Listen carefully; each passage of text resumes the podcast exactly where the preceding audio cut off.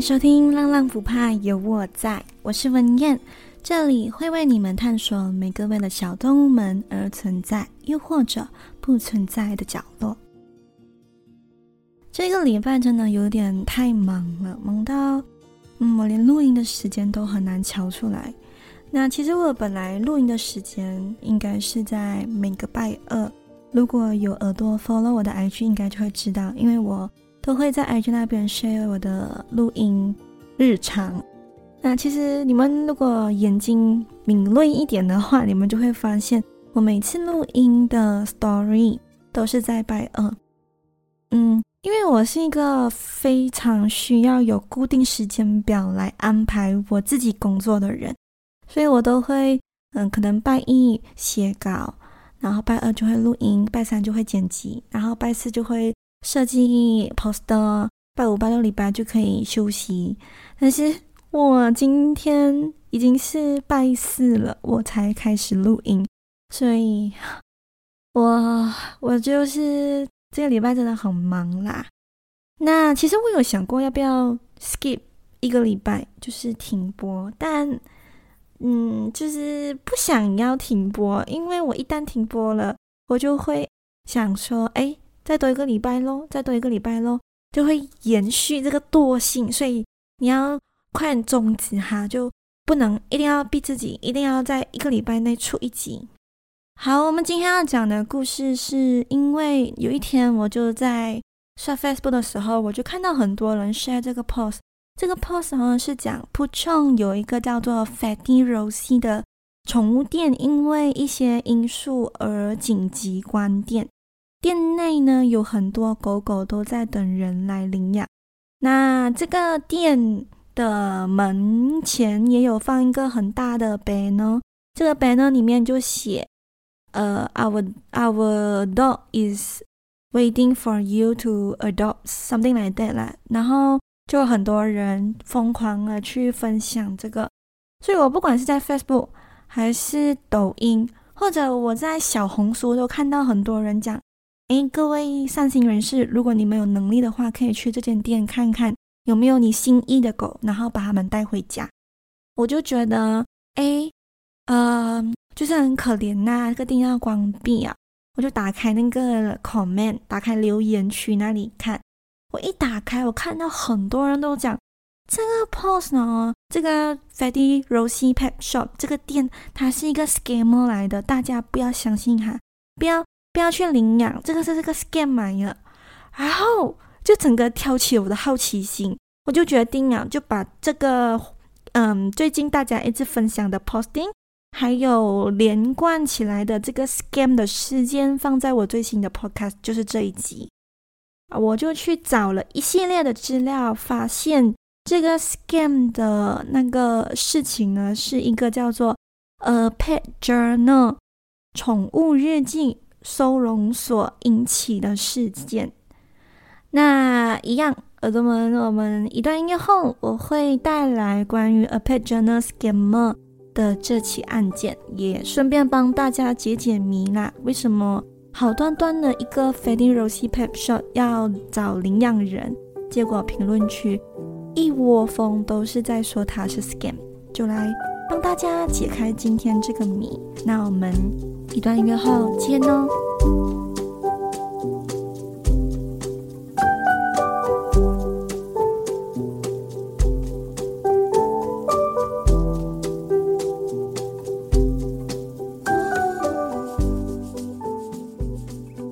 欢迎耳朵们回来。A Pet Journal Scam 宠物日记诈骗事件。这起案件的时间点呢，是在疫情刚爆发的时候，也就是大概落在二零二零年年尾到二零二一年的那段时期。那因为疫情的打击，很多店面都纷纷宣布倒闭嘛，而且这些受影响的店面或者事业也包括了慈善团体。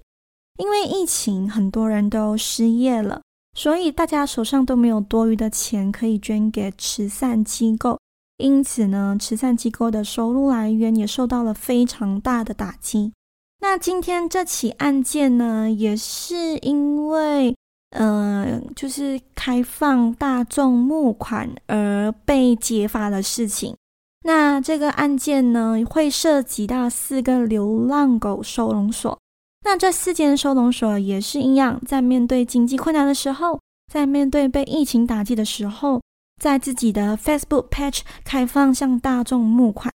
那就希望有能力的善心人士可以给予帮助，让他们熬过这个非常时期。那就在其中的一个 posting 里面，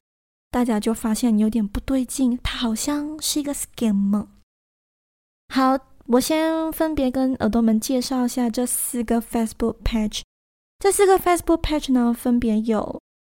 呃瑞芬狗狗，嗯，这个就是那个 Facebook page 的名字啊，瑞芬狗狗。瑞芬狗狗是一名叫做瑞芬的女孩跟她的奶奶一起经营的收容所。那目前是在正在照顾四十二只流浪狗。第二个收容所 Facebook page 呢，叫做犬叔收容所。犬叔收容所是一个叫犬叔的人去经营的。那他一共照顾了七十三只狗。那也是一样，它是一个收容所。接下来呢，就是二郎的狗。二郎的狗这个收容所就是一个叫二郎的人经营的，照顾了五十九只流浪狗。再来就是我们今天最大最大的 boss，叫做宠物日记 A Pet Journal。A Pet Journal 呢是一个照顾了将近一百六十只的流浪狗收容所。那这间收容所跟其他三间有点不一样的地方就是。它是专门收那些天生有缺陷的，或者是因为一些事故而受伤、残疾的狗狗。那这间收容所呢，是由一对夫妻来掌管的，但主要还是由妻子去管理。它跟前面三个收容所除了收狗狗的那个性质不一样，就他们专门收受伤跟残疾的狗狗不一样。那它的收入来源呢，也有一点。多样化，它不只会像嗯大众募款，也会通过卖自己手做的一些饼干或者一些狗狗的零食，嗯，来赚取一些收入。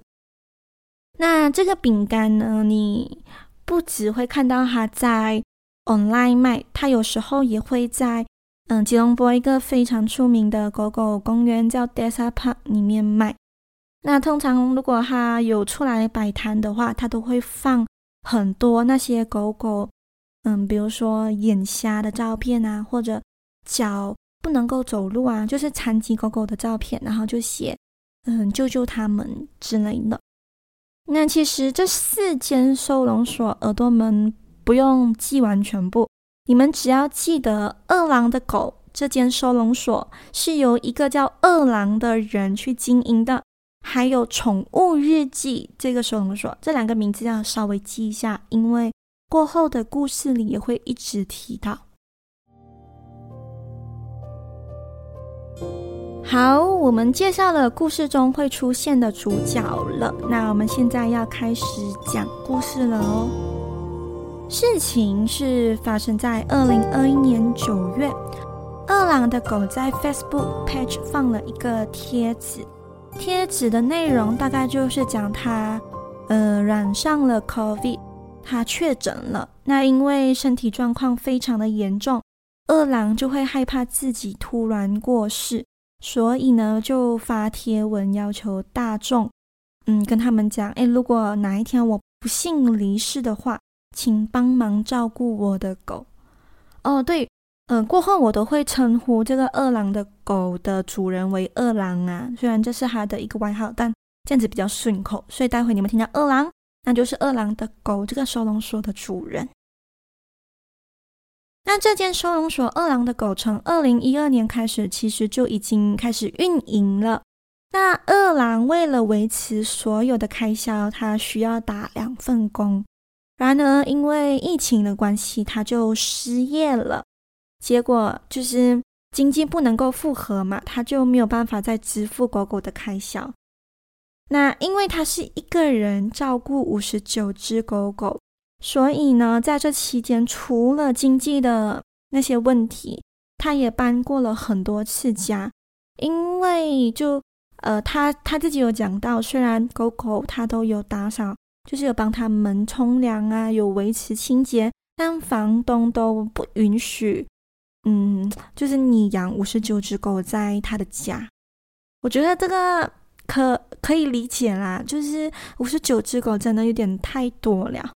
那就在二零二一年九月，二郎就患上了那个染上了 COVID，那他就发了这个贴文。在这个贴文里呢，他有放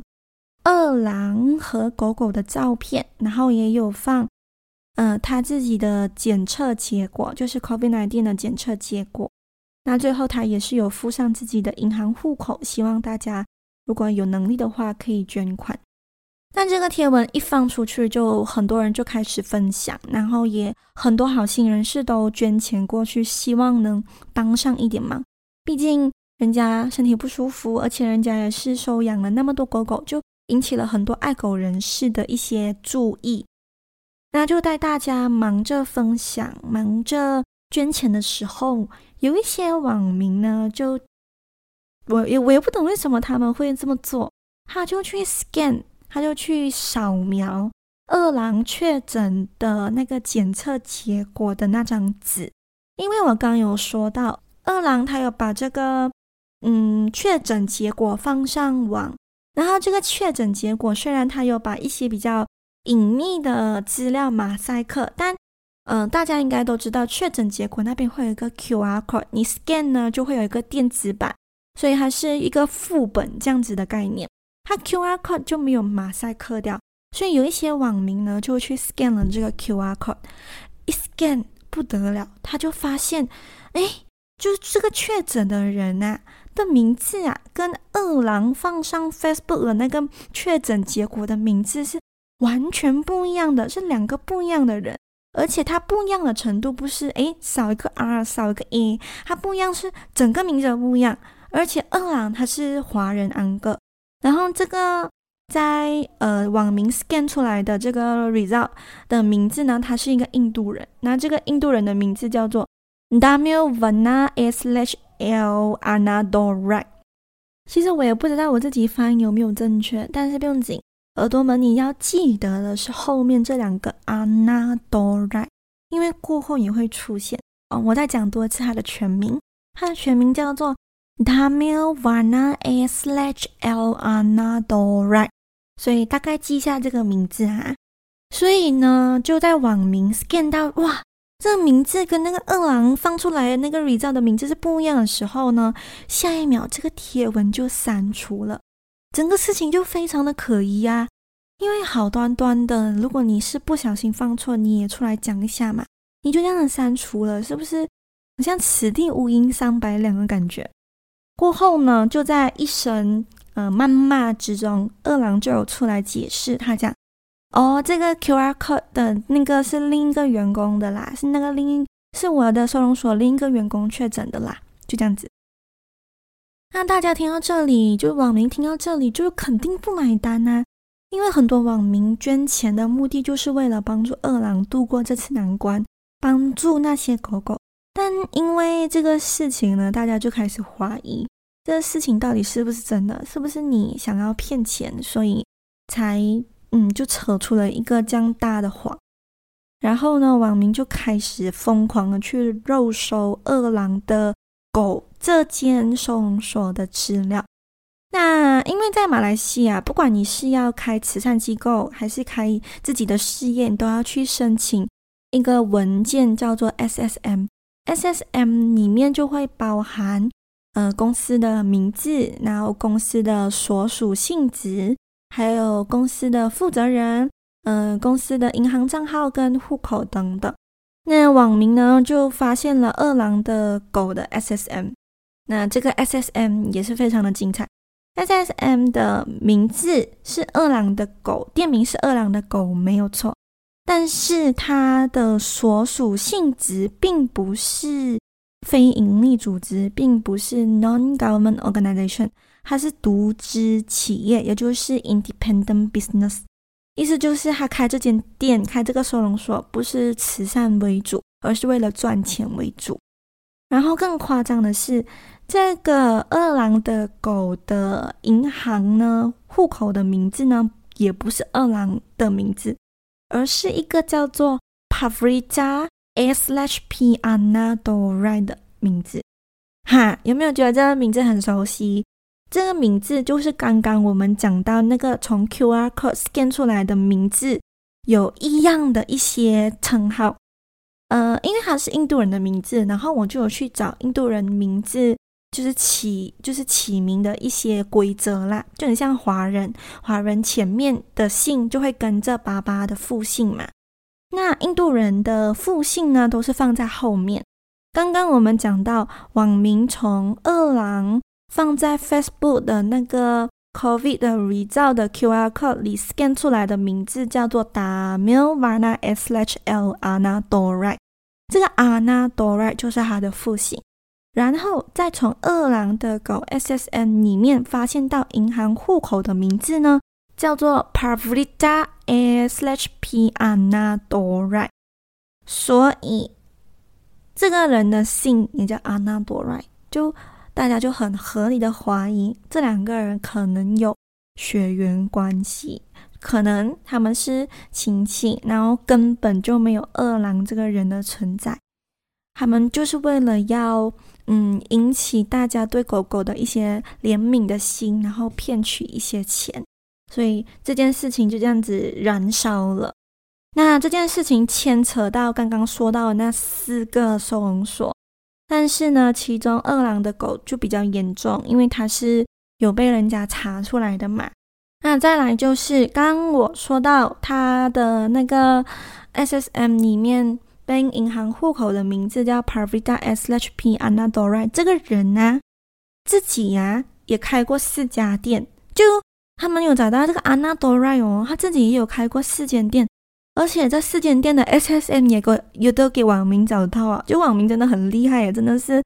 很像什么 FBI 一样，连这个四间店的 SSM 都找到。然后这四间店呢都是宠物店，分别是 Lamut Pet、Aurora Pet、Freddy Rosie 跟 Pepper Pet。然后这四间店都是卖宠物用品，然后帮宠物 grooming 嘛，这些就平常宠物店会给的 service 啦，就是一个正常的宠物店。可是他们就讲，哎，你是不是用呃你从大众那里骗来的钱去经营这四间店？而且刚刚说到那四个收容所，他们有一样的作风，就是他们会开放大众募款，然后他们都会放一些狗狗很可怜的照片，放一些呃义工的照片啊，放一些很很肮脏的环环境啊，就是讲他们生活很不好啊，要大家捐钱啊。然后这些钱去哪里？是不是去了这四间宠物店？所以其实他们是在用从民众那里骗来的钱来自己经营这四间宠物店，大家就有了这个推断。所以呢，因为这件事情就闹到很大嘛，毕竟他们是骗钱，而且他们是骗好心人的钱。就很多人去调查，然后也有很多媒体都有报道，然后我就在这些媒体的报道里面找到了一些资料。嗯，据一些媒体报道，他们说，经过他们的一些调查，他们发现，呃，Pet Journal 宠物日记这个收容所里面放的一些照片呢，非常的奇怪。就宠物收容，呃，宠物日记收容所。它也是，就是我刚刚讲到，就是那个，嗯，领养残疾狗狗的那个收容所，它也是有不断的就在它的呃面子书非常的活跃，它会放照片，放一些狗狗啊在收容所里的情况啊，还有义工来帮忙的情况啊，然后这些照片呢，他们就仔细一看，发现。照片有很明显被 Photoshop 的痕迹，比如说狗狗的身上的伤疤，一些呃眼睛瞎，或者是呃脚流血，都是 P 上去的。那我自己其实有回去看这些照片，呃，因为这个耳靠这四个耳靠现在已经没有了，就是删除了，所以我找不到，我只找到一些媒体呃里面有放的照片，我就去看这些照片。哦，我不敢肯定他们一定是有 P 啦，因为其实，嗯、如果没有放大来看的话，是真的看不出。但是我觉得，嗯，狗狗受伤那个部分可能就有点不可靠。但是义工这个部分，我就觉得真的好像 P 的，因为他义工的照片哦，还会放两个人啊。到时候这照片你也可以在我浪浪不怕有我在的 IG 里面看到。那义工的照片还是放两个人，然后这两个人呢，你仔细一看，你发现。哦，他们长得真的很像，就他们的样貌很像，像到好像你从一个人的脸上切出来的，呃，粘上去的，因为它也是 P 到非常的不自然。然后那个衣服，呃，Pet Journal 的 logo，因为他们穿着呃 Pet Journal 这个收容所的衣服，但这个 logo 也是怪怪的，就很像 X X X Y Y 这样哦。所以我觉得，哎呀，P 的程度好像蛮高的。那就在这个非常嗯值得大家争议的这个情况下，隔天，呃，Pet Journal 竟然出来澄清了，就是当时二零二一年发生这件事情的隔天，呃，Pet Journal 就出来讲，他们并没有用从公众那里收到的捐款拿来作为个人利益，同时还有补充，嗯，是的，他们有。四间宠物店，那这四间宠物店都是他们自己用他们自己的钱去买下来的。为什么会有这间宠物店呢？是因为他们想要合法的安置他们的狗，因为这些狗狗在刚刚那四间收容所里面都一直不断不断的被逼搬家，所以他们就想要买四间宠物店，然后把这些原本在收容所里的狗放进去。他就是这样子解释的。那听起来也好像有一点合情合理，但是过后就没有下文了。这件事情在二零二一年九月被被揭开过后就，就那个线索就到这里停住了。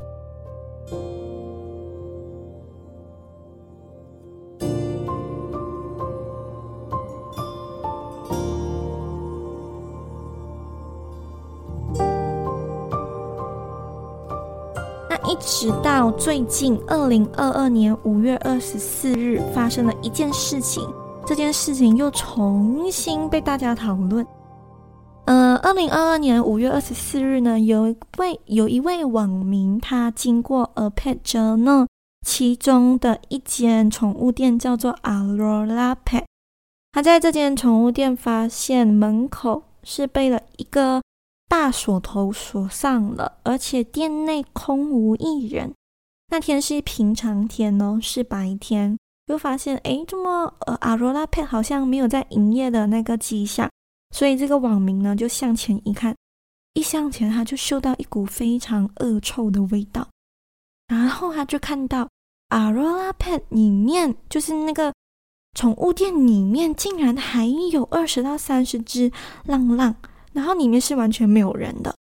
那这个网民发现过后呢，就马上报警了嘛。那经过警察调查，店家是因为拖欠店租而逃跑了。这些狗狗呢，是店家留下来的。这些也就是讲，这些狗狗是在 Aurora Pet 里面，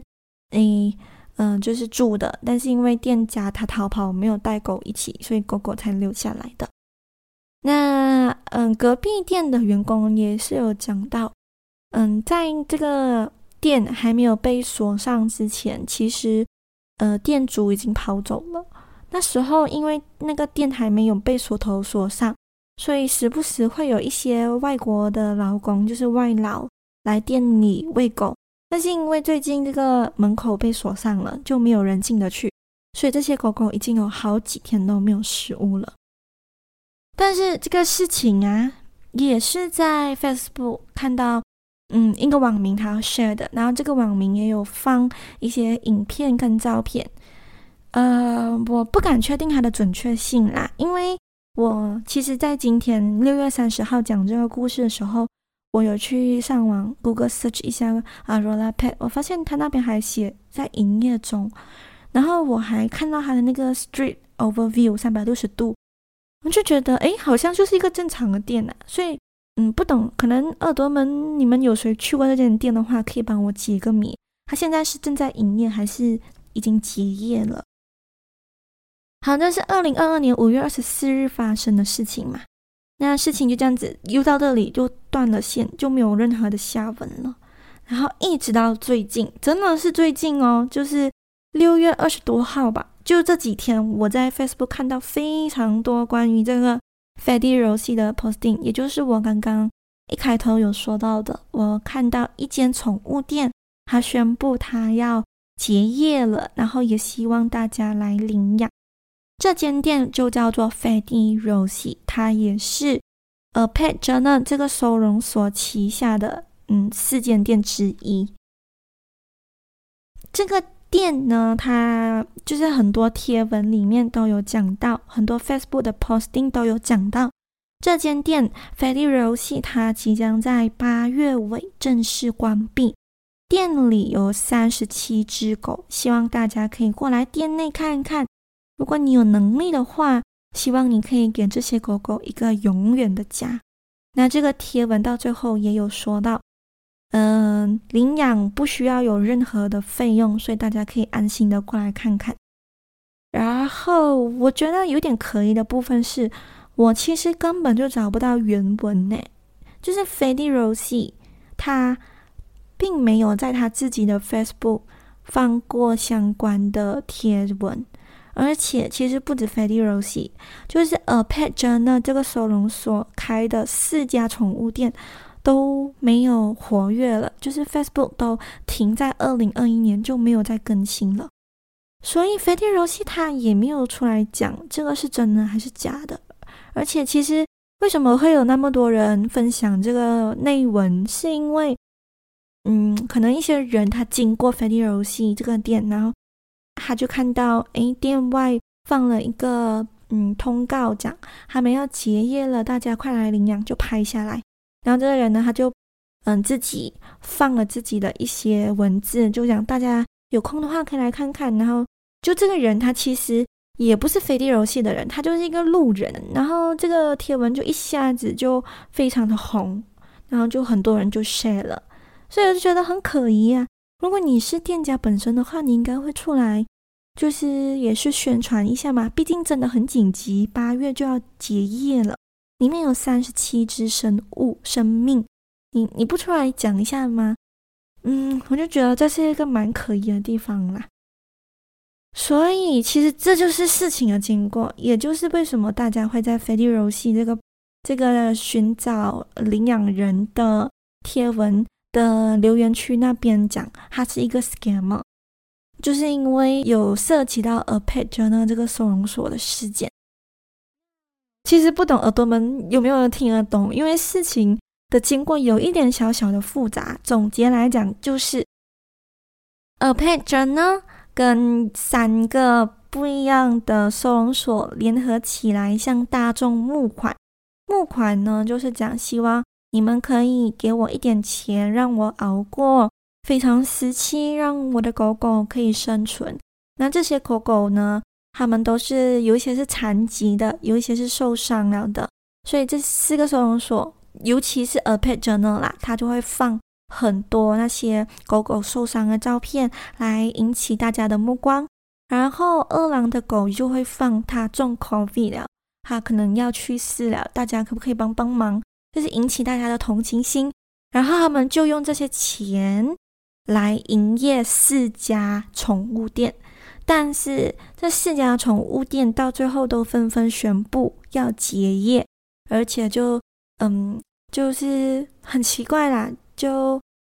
嗯结业也没有讲原因，然后里面也有很多只狗，都是叫大家快点来领养，所以事情的来龙去脉大概就是这样。我自己其实不敢保证他们到底还是不是 scam 吗？就是我也不懂这个 Fedi Rossi 他的那个呃那个叫什么哦，那还是不是原来的那批人？因为事情发生的也有点久了，一年前嘛，所以嗯，没有人可以讲得准。只是呢，我我我觉得。诶，狗狗真的很无辜啦，就拿来当做一个诱饵来诱导大家去募款，来大家去捐钱，让他们有一笔资金去周转。我觉得狗狗这是这件事情最无辜的，而且其实不止狗狗是无辜的，就连对慈善、对善心人士来讲都非常的不好。因为你想想哦，你是好心人士，你是爱狗人士，你看到这起事件，然后你捐钱。结果你发现捐来的钱呢，竟然给他们拿来做这些自己的个人利益，你就会有一点防备了嘛。那下一次如果真的有慈善机构需要帮忙，你可能就会想起这个不愉快的过去，你就会有点警戒性，想说：“哎，你是不是也是骗人的？哎呀，还是不要捐比较好。”所以我我就觉得啊，这个东西你不只会害到那个善心人士。也会害到真正需要帮助的人，那些真正需要帮助的人呢，都因为你们这些诈骗，害到他们都没有得到，嗯，就是这些帮助。那以上就是今天的故事分享啦，我也没有要跟大家讲什么，诶，你们可以就是去看一下这个斐迪游戏，去领养一下，因为我觉得这些大家都是成年人，都能够自己去评估，嗯。养狗狗跟这个 scammer 对你们来讲有没有受影响？会不会觉得我去领养就会助长这个 scammer，嗯、呃，变得更猖狂？这些大家就去自己去想。我今天只是帮大家解开这个斐迪游戏关店要求领养的这个帖子，为什么会和 scam a pet journal 的 scam 牵上关系？那希望有帮大家解谜。那今天的故事就先到这里啦。